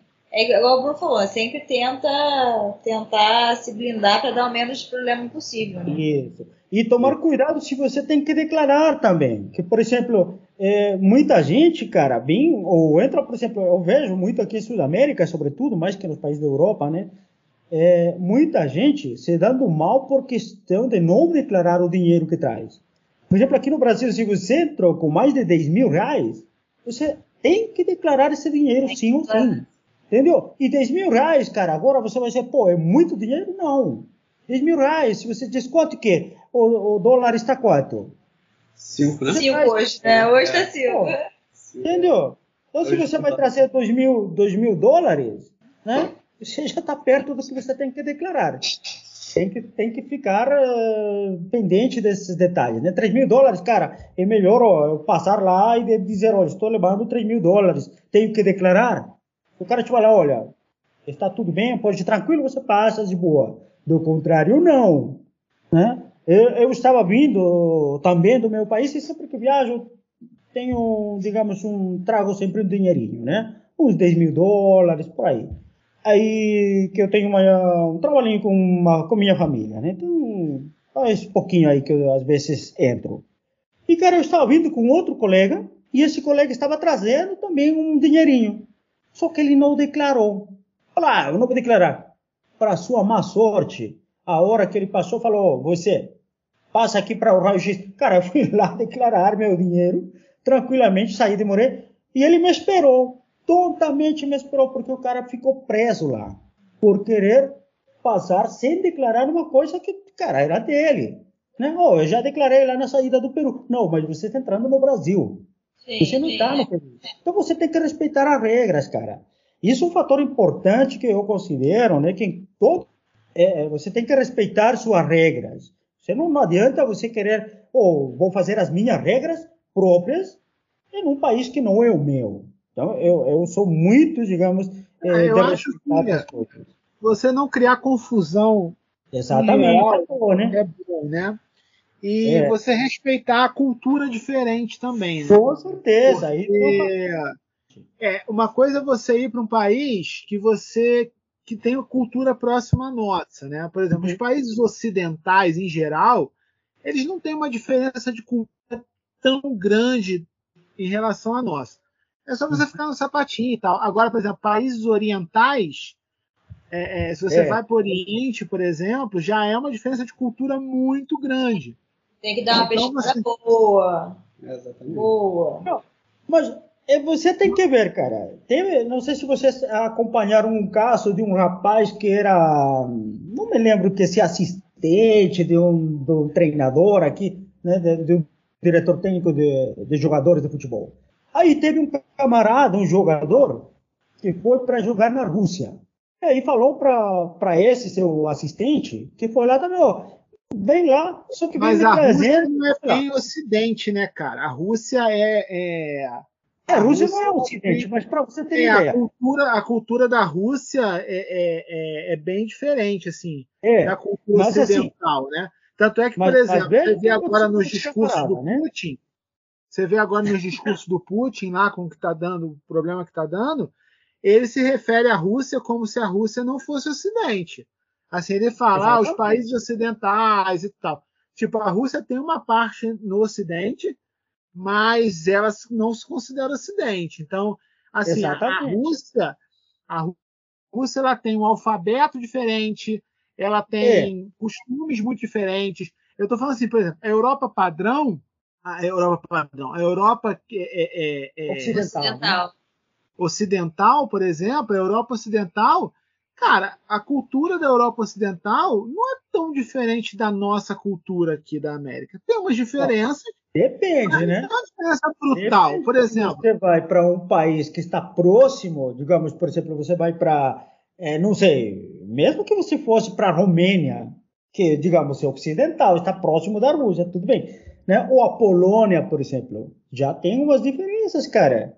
Né? E neste caso que eu te falo desse camarada, por exemplo, ele ia levando tranquilamente um produto que não fazia nada, né? Só que na Rússia aí pegaram um negócio e falaram, não, você vai preso, cara, ficou preso não sei quantos anos. Até- E ainda acho que está preso, camarada. Então tem, tem uma reportagem disso. Então tem que tomar muito cuidado para o país que vai, sobretudo que você não conhece a cultura, muito, cara, muito. Se você leva um dozinho, vai, sei lá que esse dozinho, não sei o que, que pode ter, vai que para os caras é proibido. Tem que tomar muito cuidado, né? Então, é, eu mas, acho o, que... mas o Oriente é mais, é mais tenso, cara. Por exemplo, é, tem o caso da. Tudo bem que é um crime de qualquer jeito, né? Mas Aham. tem o caso da, da brasileira lá que traficou drogas. Não sei aonde, não sei se é Tailândia. Não é Tailândia, Acho que é não. Tailândia, É, né? acho que é Tailândia. E aí É, é punido agora? com. E aí é punido com pena de morte lá, cara. Traficante é punido com pena de morte. Sim, sim. Então a garota foi acusada de tráfico e vai morrer, entendeu? Então, tipo assim, aqui no Brasil não. Aqui no Brasil ela seria presa, ela não seria morta, sabe? É. Então, assim, tudo bem que é um crime, ela não deveria traficar drogas em lugar nenhum. Mas é, é, é, é diferente, assim. Por Morrer, exemplo- né? E agora pagar uma pena, né? é, pois é. Por exemplo, uma- eu, eu acompanho um canal de um, de um japonês que é casado com uma brasileira. E aí, uma vez, eles estavam explicando sobre os costumes japoneses. Então, eles falaram, por exemplo, que os, japo- os japoneses não costumam, por exemplo, andar de mão dada na rua, não se Aham. beijam na rua. Então, uma vez também eu estava vendo um vídeo de uma. Não sei quem falou, de alguém falando que foi passar a lua de mel no Japão e foi a pior coisa que eles fizeram na vida deles. Porque, assim, eles davam um beijinho na rua, um selinho, o nego olhava feio pra caramba pra cara deles, entendeu? E, tipo assim, não é cultura do lugar. Então, assim, Sim. o Oriente ele é muito mais distante da gente do que, do que o Ocidente. Assim. O Ocidente Sim, sim. tem costumes diferentes, mas o Oriente é muito, muito distante. Só a questão de você ter um alfabeto diferente é bizarro, cara, porque Sim. as outras línguas com alfabeto, quando você tem um alfabeto igual, né, você consegue olhar pelo alfabeto, me- você consegue, por exemplo, usar o teclado do seu celular normalmente. Agora, em países, por exemplo, que é outro alfabeto, é bizarro, cara. É, é, é, é bizarro, assim. Então, é, é, tem que ver, entendeu? É aquela questão. Para onde você vai, sacou? É, é complicado, cara. Sim, mas, mas por isso que eu falo, né? A gente, normalmente, por exemplo, temos muito potenciais estudantes que podem ir para diversos países, cara. Ah, por exemplo, a Coreia é um país muito bacana para você poder viajar, é um país que, é, que tem agora um desenvolvimento relativamente alto, né, superior ao nosso. Você tem a Austrália, que também, digamos, tem um desenvolvimento alto e boas universidades, né, vários programas bacanas que o pessoal pode é, olhar e poder ir lá, e, mas que, digamos, culturalmente se afastam um pouco da gente e tem suas regras, né? Então, cara, para qualquer lugar que você for, você tem que respeitar a cultura, as leis, né? As regras, normas que se impõem nesse país. Não dá outra.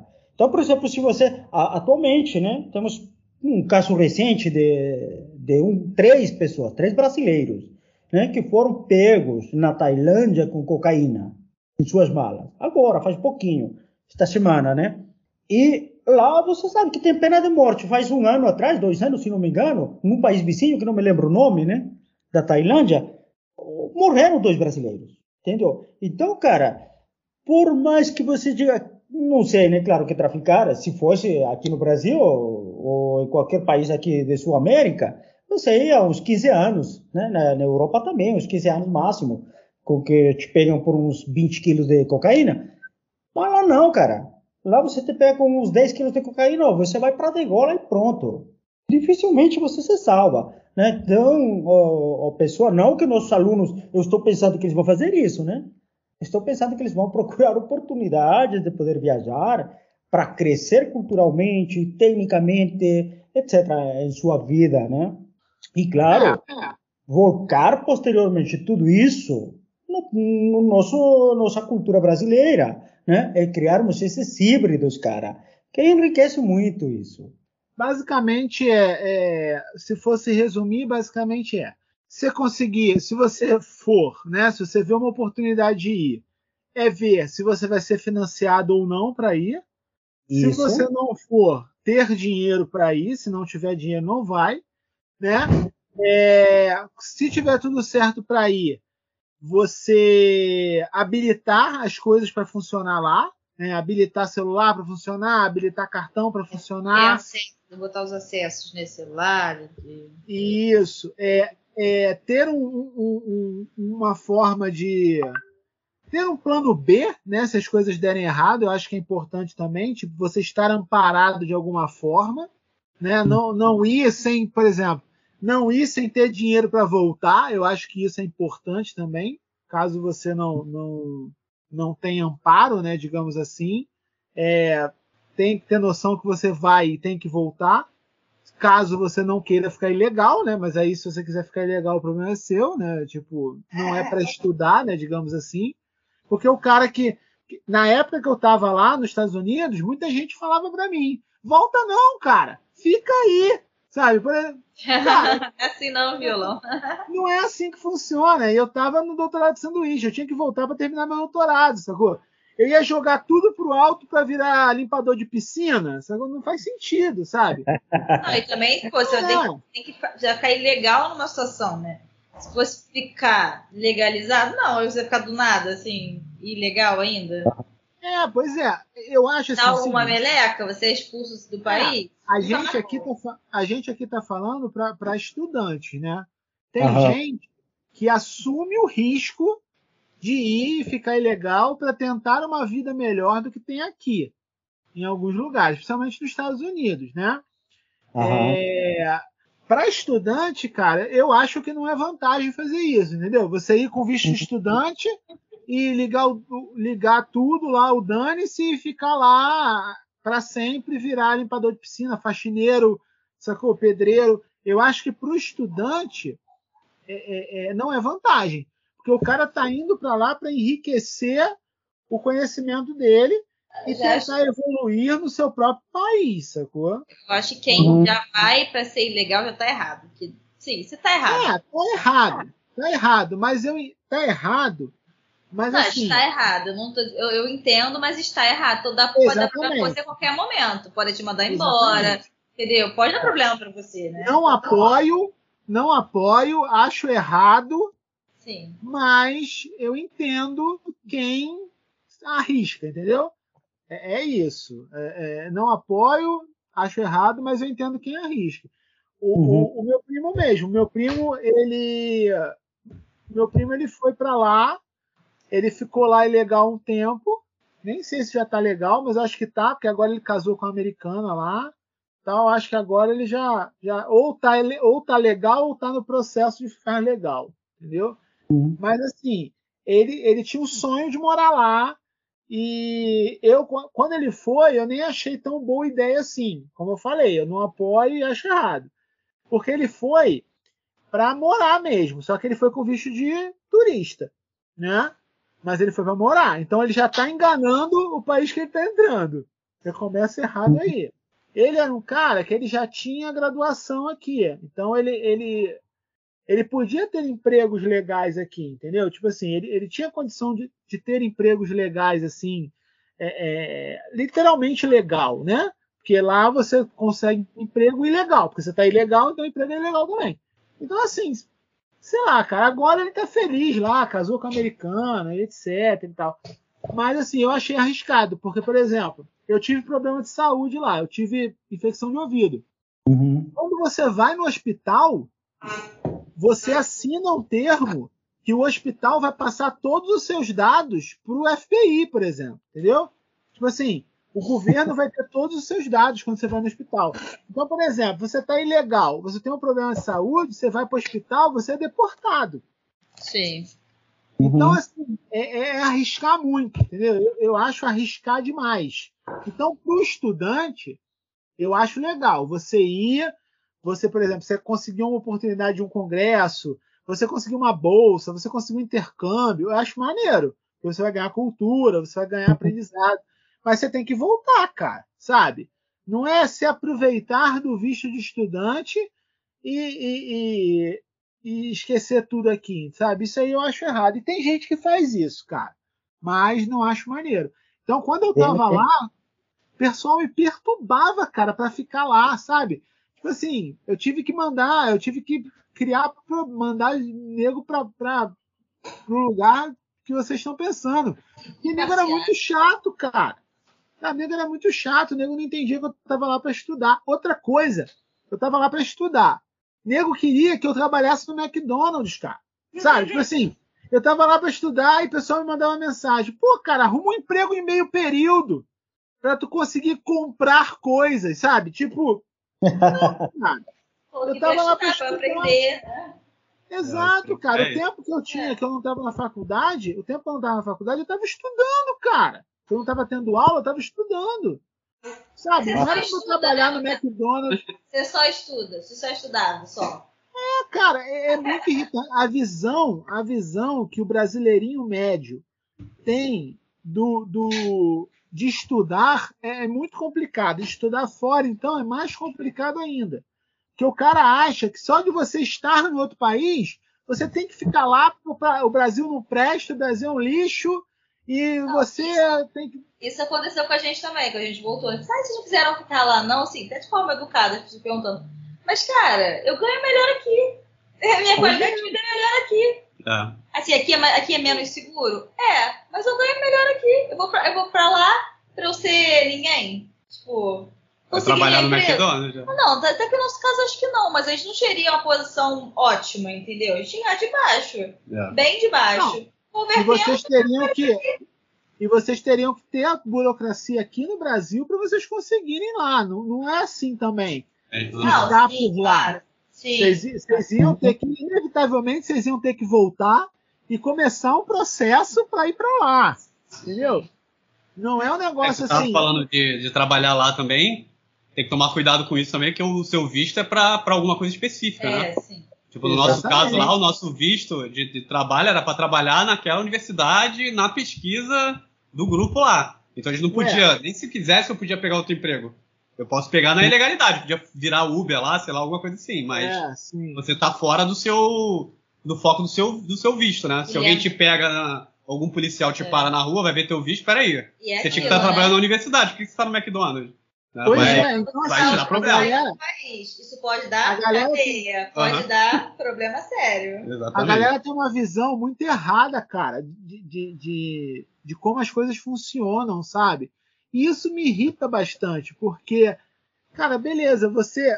Uma vez eu tava vendo um vídeo de um francês, né? Canal de um francês que eu acompanho, Paul. que ele mora no Brasil. É, o Paul. Paul. Ele é casado conhece com uma brasileira.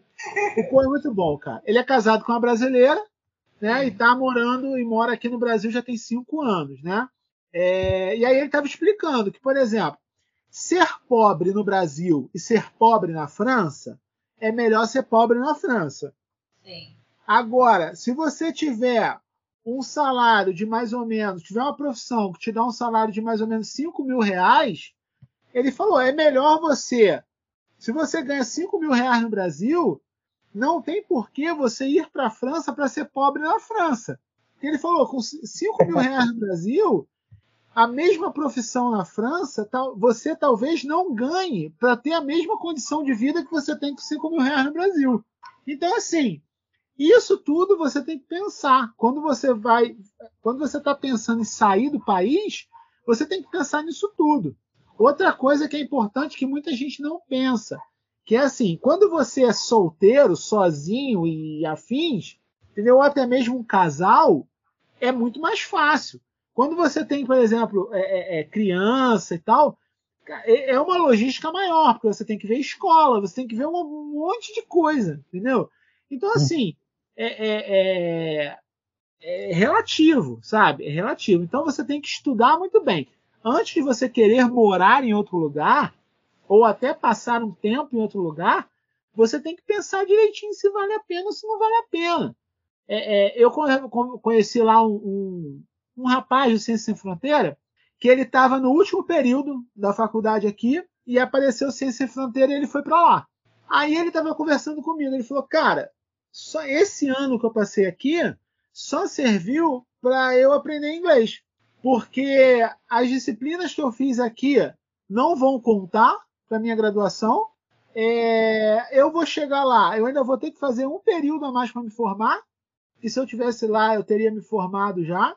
E aí ele estava conversando comigo, ele falou: às vezes eu me arrependo um pouco de pegar a bolsa, de ter pego a bolsa sem fronteira, porque de repente se eu continuasse no Brasil, eu ia ter me formado e eu ia ter conquistado de repente mais coisa do que eu conquistei vindo para cá. Então isso é outra coisa que eu acho que tem que É, mas eu analisar. acho relativo, né? Que ele dá sempre poder colocar isso no currículo e de alguma forma isso é bom, né? É, mas depende também, depende para que área ele vai, depende do que depende ele vai fazer. Então, por exemplo, isso você tem que analisar. Vale a pena para você passar esse tempo todo? De repente não vale. De repente é, é, aparece a oportunidade, mas de repente a oportunidade para você não é boa.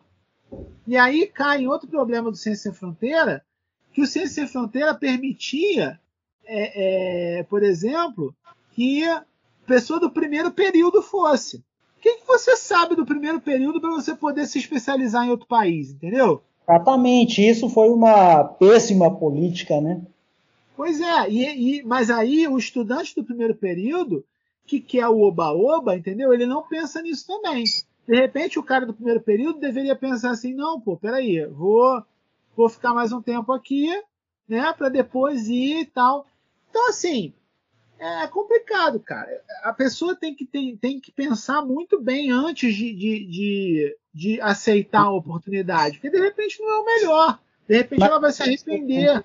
Eu mesmo, eu tive um problema com o meu Ciência Sem Fronteira, doutorado sanduíche, na questão de concurso. Porque eu Uhum. fui no final do doutorado.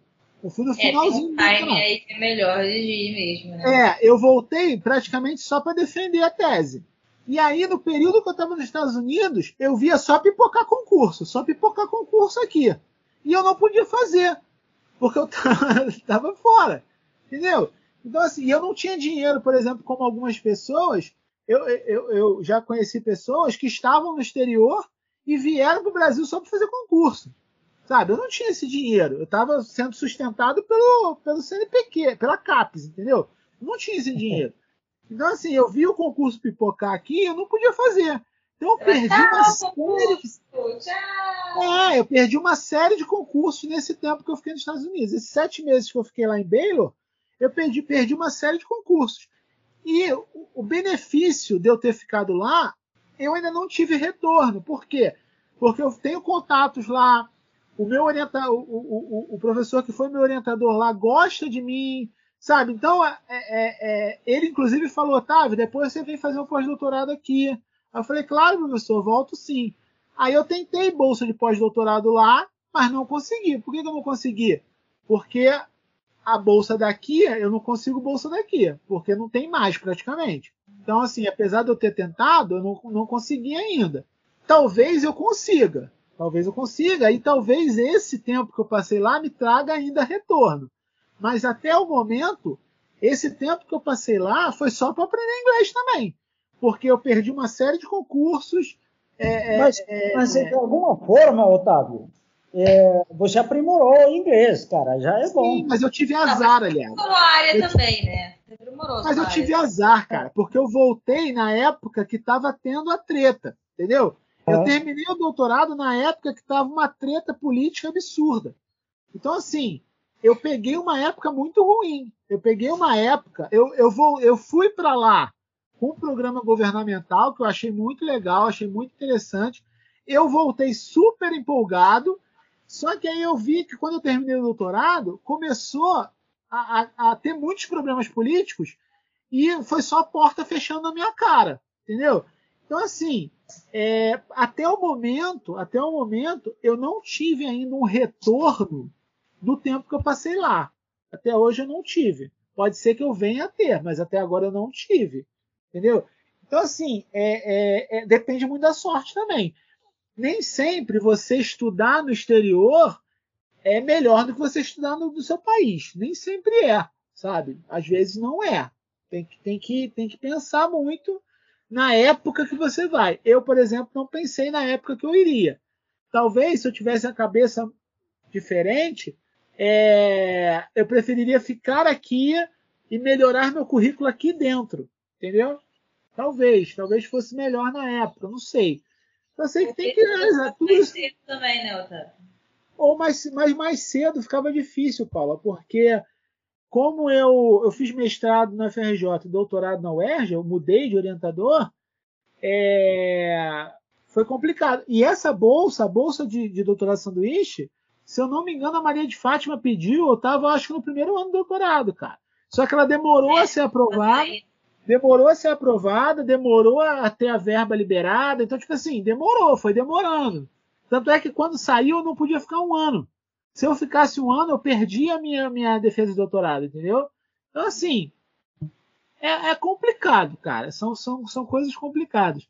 Caraca. Você está no exterior, você quer ir para o exterior, você tem que analisar muito direitinho. Nem sempre, ah, não, é muito bom, nem sempre.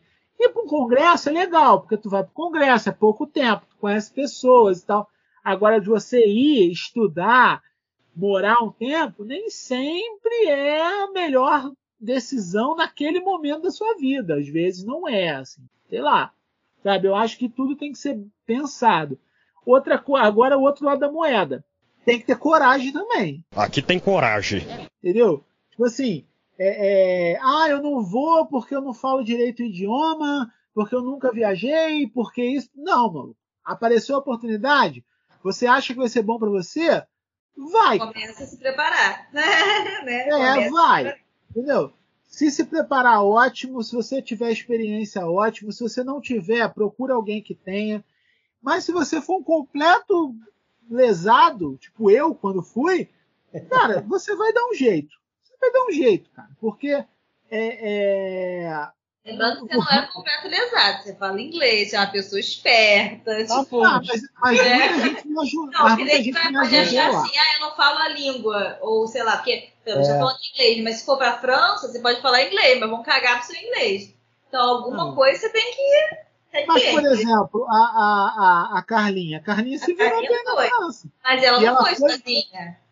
Tinha ela, pessoal ela tinha um pessoal lá, o Raul tava com ela na época. Que é falava, verdade, o Raul foi com ela. Então, assim, ela falou que foi brabo, ainda assim foi brabo. Ela foi pra França, não, essa amiga nossa foi pra França sem falar francês, fez o doutorado lá. Só que ela ficou uns seis ou sete meses com outras pessoas lá também. Né? O Raul, que era o professor da, da verdade, física, verdade. tava lá e ele falava francês. E tinha mais gente, eu acho, também. Mas, é, assim, claro, tomar um certo cuidado no, no ir, mas eu, eu também estimularia isso. Comece a preparar o máximo que você der, né? Tipo, ah. ou, até mesmo isso, ah, não falo a língua ainda, beleza, vai chegar lá, começa a tentar aprender, já leva coisa com GPS para não precisar ficar perguntando para ninguém, o máximo organizado é, mas, mas, o que eu acho também agora, pessoal, é assim, que você estava tocando um tema muito importante, a questão das línguas, né? Se você vai para um país onde você não fala uma língua, cara, você tem que ir com um pouquinho, pelo menos. E isso, o que nós temos atualmente, por exemplo, o YouTube é uma ferramenta que eu acho ótima para aprender línguas, né? Então, você, pelo menos, o básico para poder se virar, onde você vai chegar, tem que aprender essa língua. Agora que você diga, poxa, que eu completamente não sei nada, é porque você realmente não quer. Primeiro que eu diria assim, é, até porque eu já vou ter que sair, né? Estou no, no, no IPRJ ainda, tenho que ir embora. Não, vamos, vamos acabar é, que eu tenho que também. É, tem que agitar janta. Eu acho assim, né? É, ou, a pessoa tem que ter é, a valentia suficiente de poder encarar essa viagem, né? Não ter medo, não ter medo de, digamos, saber uma língua, de aprender a língua. Você vai terminar aprendendo, sim ou não, né? Por mais, digamos, lesado que você possa parecer você vai ter habilidade, vai se surpreender com isso, né? Que você aprende a língua. Depende. Eu, cara, eu não sabia até quando eu saí para aprender outra língua que eu tinha habilidade para aprender línguas. Né? Eu falo quatro línguas tranquilamente. Eu, eu aprendi que eu não tenho nenhuma habilidade cara, para aprender línguas. Não, mas eu acho assim, eu, eu descobri isso. Eu, eu gostei todo no inglês, não tenho mais. Eu falo, cara, se eu, dois meses eu não eu já aprendo. Já fiz vários cursos, mas eu esqueci vou, todas. Né? eu acho que cara, eu falo, né? eu falo inglês, eu falo inglês nórdico, aí é complicado. Você, você tem que falar, eu falo javanês, né? Que nem homem que falava javanês. Né? Mas voltando não. a isso, cara, não tem que ter medo de se envolver em um projeto, né? de conhecer uma cidade, de aprender da cultura, de aprender mais a língua, aprimorar isso é uma riqueza muito ampla que você vai ganhar viajando, já seja para um congresso, né, porque normalmente congresso você interage com muitas pessoas, a menos que você seja uma pessoa que não gosta de falar nada, que acontece, né? Você fica na tua. Mas normalmente em congresso você vai encontrar pessoas de muitos países. E aí agora, é bacana. Agora inglês, cara, inglês no Texas, eu descobri que se eu falasse com a pronúncia errada, Hum. Era mais fácil de entenderem com a pronúncia certa, cara. Tinha coisa que eu, tinha coisa que eu falava e eu tentava imitar, né? Eu tentava imitar a pronúncia mais correta possível. E as pessoas não entendiam, cara. Uhum. Quando eu falava, quando eu falava sem me preocupar muito, o pessoal entendia muito. Quer ver? O, o, o próprio obrigado, né? O thanks. Né? Uhum. É dificílimo a gente fazer o TH, né? O, né? Thanks. É, é, normalmente a gente. Quando cara, eu tentava fazer. Descobri também, sabe? As pessoas ah. não me entendiam. Aí, depois de um tempo, eu comecei a falar tanks. O tanks, todo mundo entendia o tanks, cara. Todo mundo entendia. e aí eu parei de me preocupar com isso, entendeu? Porque, por exemplo, eu via que, na verdade, pelo menos lá no Texas, né, eu posso falar por lá, as pessoas não estavam interessadas, não estavam se importando de você falar certo. As pessoas estavam se importando de você conseguir se comunicar. É isso que você acabou de falar, cara, que eu também acho. Quem normalmente se preocupa muito com o que vou falar direito, se estou respeitando a gramática, a fonética, é normalmente uma pessoa que normalmente fala é monolíngue. Quando você vai falar com uma pessoa que fala duas, três línguas, cara, se você consegue se comunicar tranquilamente, está ok. Agora, claro, você vai escrever um artigo científico, né? Aí sim você tem que ter já um aprimorar teu teu inglês. Mas para você se virar, se comunicar tranquilo, primeiro, você não tem que ter medo de errar, entendeu? Porque se você quer ser certinho em tudo, você não consegue sobreviver em nenhum lugar, nem ah, sequer no teu país, cara. Que se você vem aqui no Brasil, você quer falar, eu quisesse falar corretinho, eu não estaria aqui. Entendeu? Eu voltava para o meu país e pronto. Então, eu acho assim que eu não sou muito crítico nesse aspecto de dizer, cara, você tem que falar certo sim ou sim em tudo. Não. Se cons consigo entender, consigo me fazer entender, tá ótimo. Entendeu? Que vou cometer muitos erros, vou. E assim, outras pessoas também vão cometer seus erros. Então, é o importante é não ter medo, cara, que isso é o principal fator que eu acho que a força motriz para uma pessoa se dar bem em qualquer lugar que for, perder o medo. Perder medo a aprender, né? a ganhar cultura. É isso é, é o que eu poderia dizer para todos os nossos ouvintes do podcast. Infelizmente, eu vou pedir licença para vocês, continuem conversando. Beleza, a gente vai encerrar também. conversar com vocês. Otávio vai me desculpar, cara, que eu tenho que ainda, ainda ir para minha casa, né? Já é tarde. Eu tenho que agitar a janta, cara. Eu tenho que correr atrás da minha janta aqui. Então, é... gente, um abraço. Prazer. Valeu, Aliário. Podermos conversar depois outras vezes. Falou. Tá bom? Nice. Valeu. Ah, tchau, tchau. Então, assim, pessoal, eu acho que eu vou, eu vou encerrar também. É... Pô, o Alisson e o Simon falaram pra caraca esse episódio. Ué, mestre, Aí... ah, mestre, a gente é pobre. Onde que pobre tem dinheiro para viajar, velho? Vocês têm dúvida. É, eu sou pobre também, cara. Mas ah, eu fiquei cinco meses nos Estados Unidos. A gente é estudante, nem trabalha. É, eu também era estudante, cara. Ué, cara, eu acho que assim, vocês. Ué, o Bruno que tá aí, o Bruno entrou na graduação comigo. O Bruno, eu lembro do Bruno vendendo, cara, bolinho É, rapaz, o Bruno é. vendendo bolinho nos primeiros períodos, cara, para conseguir dinheiro. Pra... países. É, exatamente, cara. Então, pobre, pobre tem como também, cara. A minha primeira pobre... viagem foi no, no doutorado. Congresso. Né? Mestre. Congresso. A pois nossa é, maior viagem foi de Santo Antônio de Pada até Friburgo. É verdade. a Peribé, conhece mudar, a Peribé também? Mas isso vai mudar, cara. Vocês têm que... É, é, é, vocês têm que colocar em mente, cara, que se vocês forem se vocês forem bons no que vocês fazem, se vocês forem organizados financeiramente, isso um dia muda, cara. Isso um dia muda, entendeu? É só questão de vocês serem organizados financeiramente, vocês serem bons no que vocês fazem, vocês não enfiarem o pé pelas mãos na, na vida de vocês, que vocês conseguem chegar lá, cara. E, e, é por isso que é tão importante o governo ter programas de incentivo, cara porque é, é, é, dessa forma que a gente que é pobre consegue evoluir, cara. Sabe? Se eu não tivesse tido ajuda do governo, eu não estaria aqui, sabe? Eu não, não, não seria professor da UERJ hoje em dia. Não entrei, ó, não, na, minha, na minha época não tinha cota, não entrei por cota nem nada disso. Meus pais tiveram dinheiro para pagar colégio particular, etc. Então eu sou um pouco privilegiado nesse sentido. Mas, por exemplo, a graduação, cara, terminei a graduação, Mestrado e doutorado com bolsa foi apoio do governo, cara. Viajar foi ciência sem fronteira que foi apoio do governo. Então, assim, é, é, essa parada da, do que, que muita gente prega da meritocracia, né?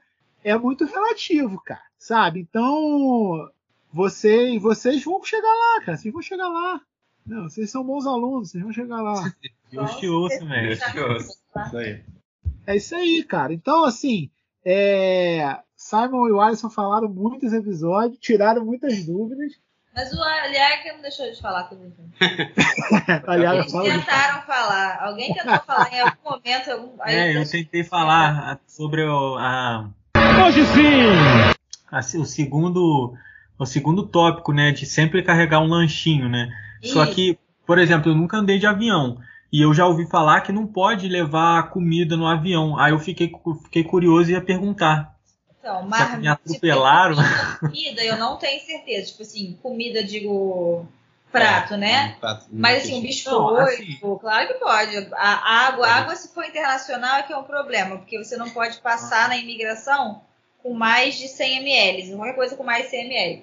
Mas aí você leva a garrafa vazia, quando passar a imigração, você enche d'água.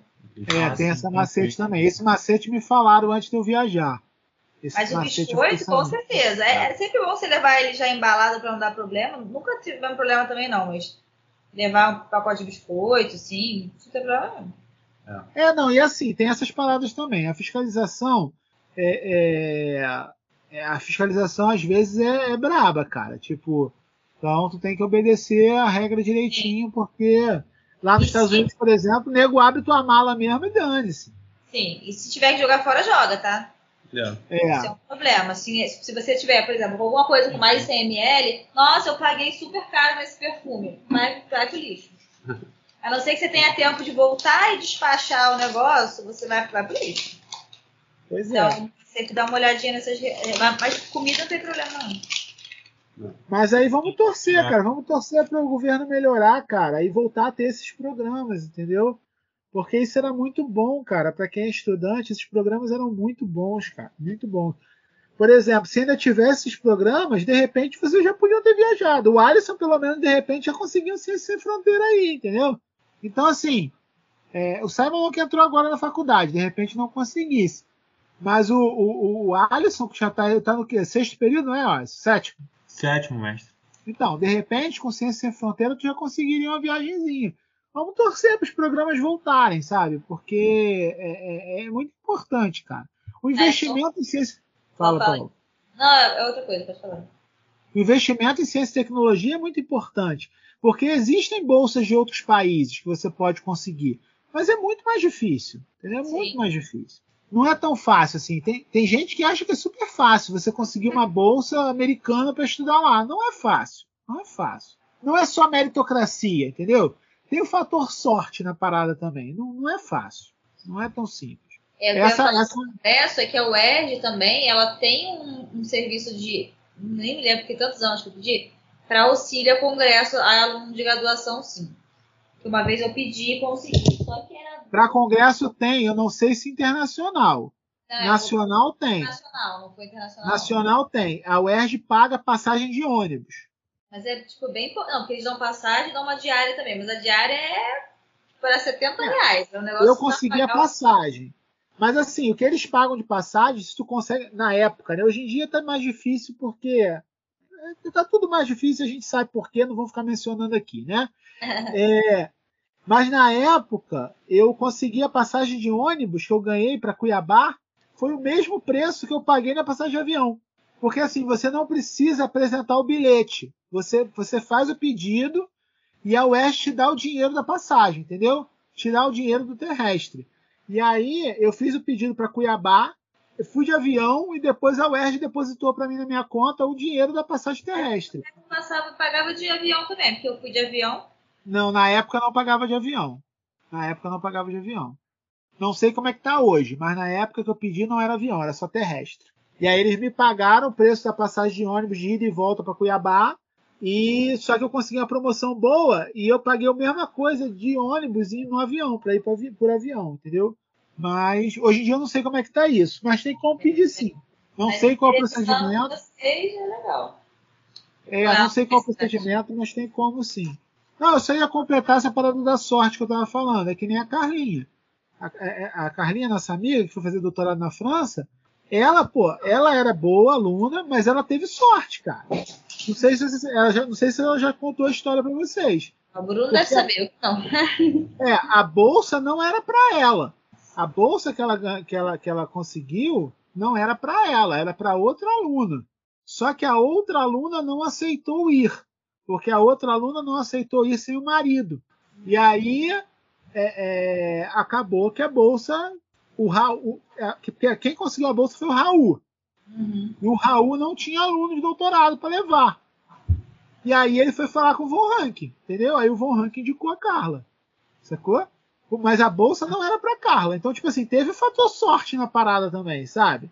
Então, é, é- é- nem sempre. Então, o pessoal que defende a meritocracia pura e simples é complicado, porque às vezes não é meritocracia pura e simples, tem o fator sorte na parada, entendeu? Então, é, é- é- meritocracia eu acho meio complicado. É sabe? É, eu acho meio complicado, porque tem pessoas que têm mais privilégios que outras, e aí é muito mais fácil você defender a meritocracia se você é mais privilegiado que outra pessoa, ou se você deu mais sorte, entendeu? É, é muito simples. Então, é, é- é- a meritocracia eu acho que é complicado. Então, eu, pelo menos, acho que tem que ter programas do governo que incentivam essas coisas, que é para justamente pessoas terem mais chance, né? Não só os privilegiados terem chance, mas outras pessoas não privilegiadas terem chance também. Então, é, é- eu sinto muita falta desses programas hoje em dia. Sinto muita falta.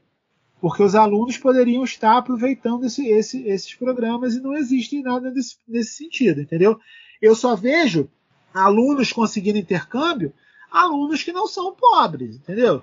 Eu vejo aluno viajando o intercâmbio, mas eu sei que o cara não é pobre, pobre, pobre. Ele tem uma família estruturada. A, a, a, muitas vezes os pais têm excelentes empregos, ganham muito, ganham dinheiro maneiro. Aí é fácil você fazer um intercâmbio tendo que desembolsar é, é, é, do seu bolso, entendeu? Como eu falei no início, vai ter momentos em que assim, o dinheiro vai vir depois, você vai conseguir. Tem que ver se você tem essa possibilidade, né? Exatamente. E aconteceu isso algumas vezes já. Pois é, então assim, é, isso é, é, é, relativo. Se você não tem condição, você precisa de programas que facilitem para você ter condição. É, isso. Se não tem, fica cada vez mais complicado. Mas eu acho que o bate-papo foi legal. O bate-papo foi legal. É, eu vou encerrar, porque eu acho que já deu já, tem que fazer janta. É, bom, pessoal, é, obrigado pela presença mais uma vez.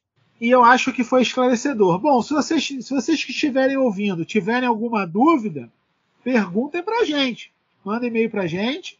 É, se eu não me engano, o e-mail do podcast é não podcast PRJ.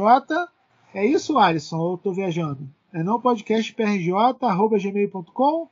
Vou dar uma conferida aqui, mestre. Eu acho que é. Então, se vocês tiverem dúvida, mandem para a gente por e-mail. Agora que voltou às aulas presenciais, se vocês escutaram a gente, tiverem dúvidas, procure a gente presencialmente.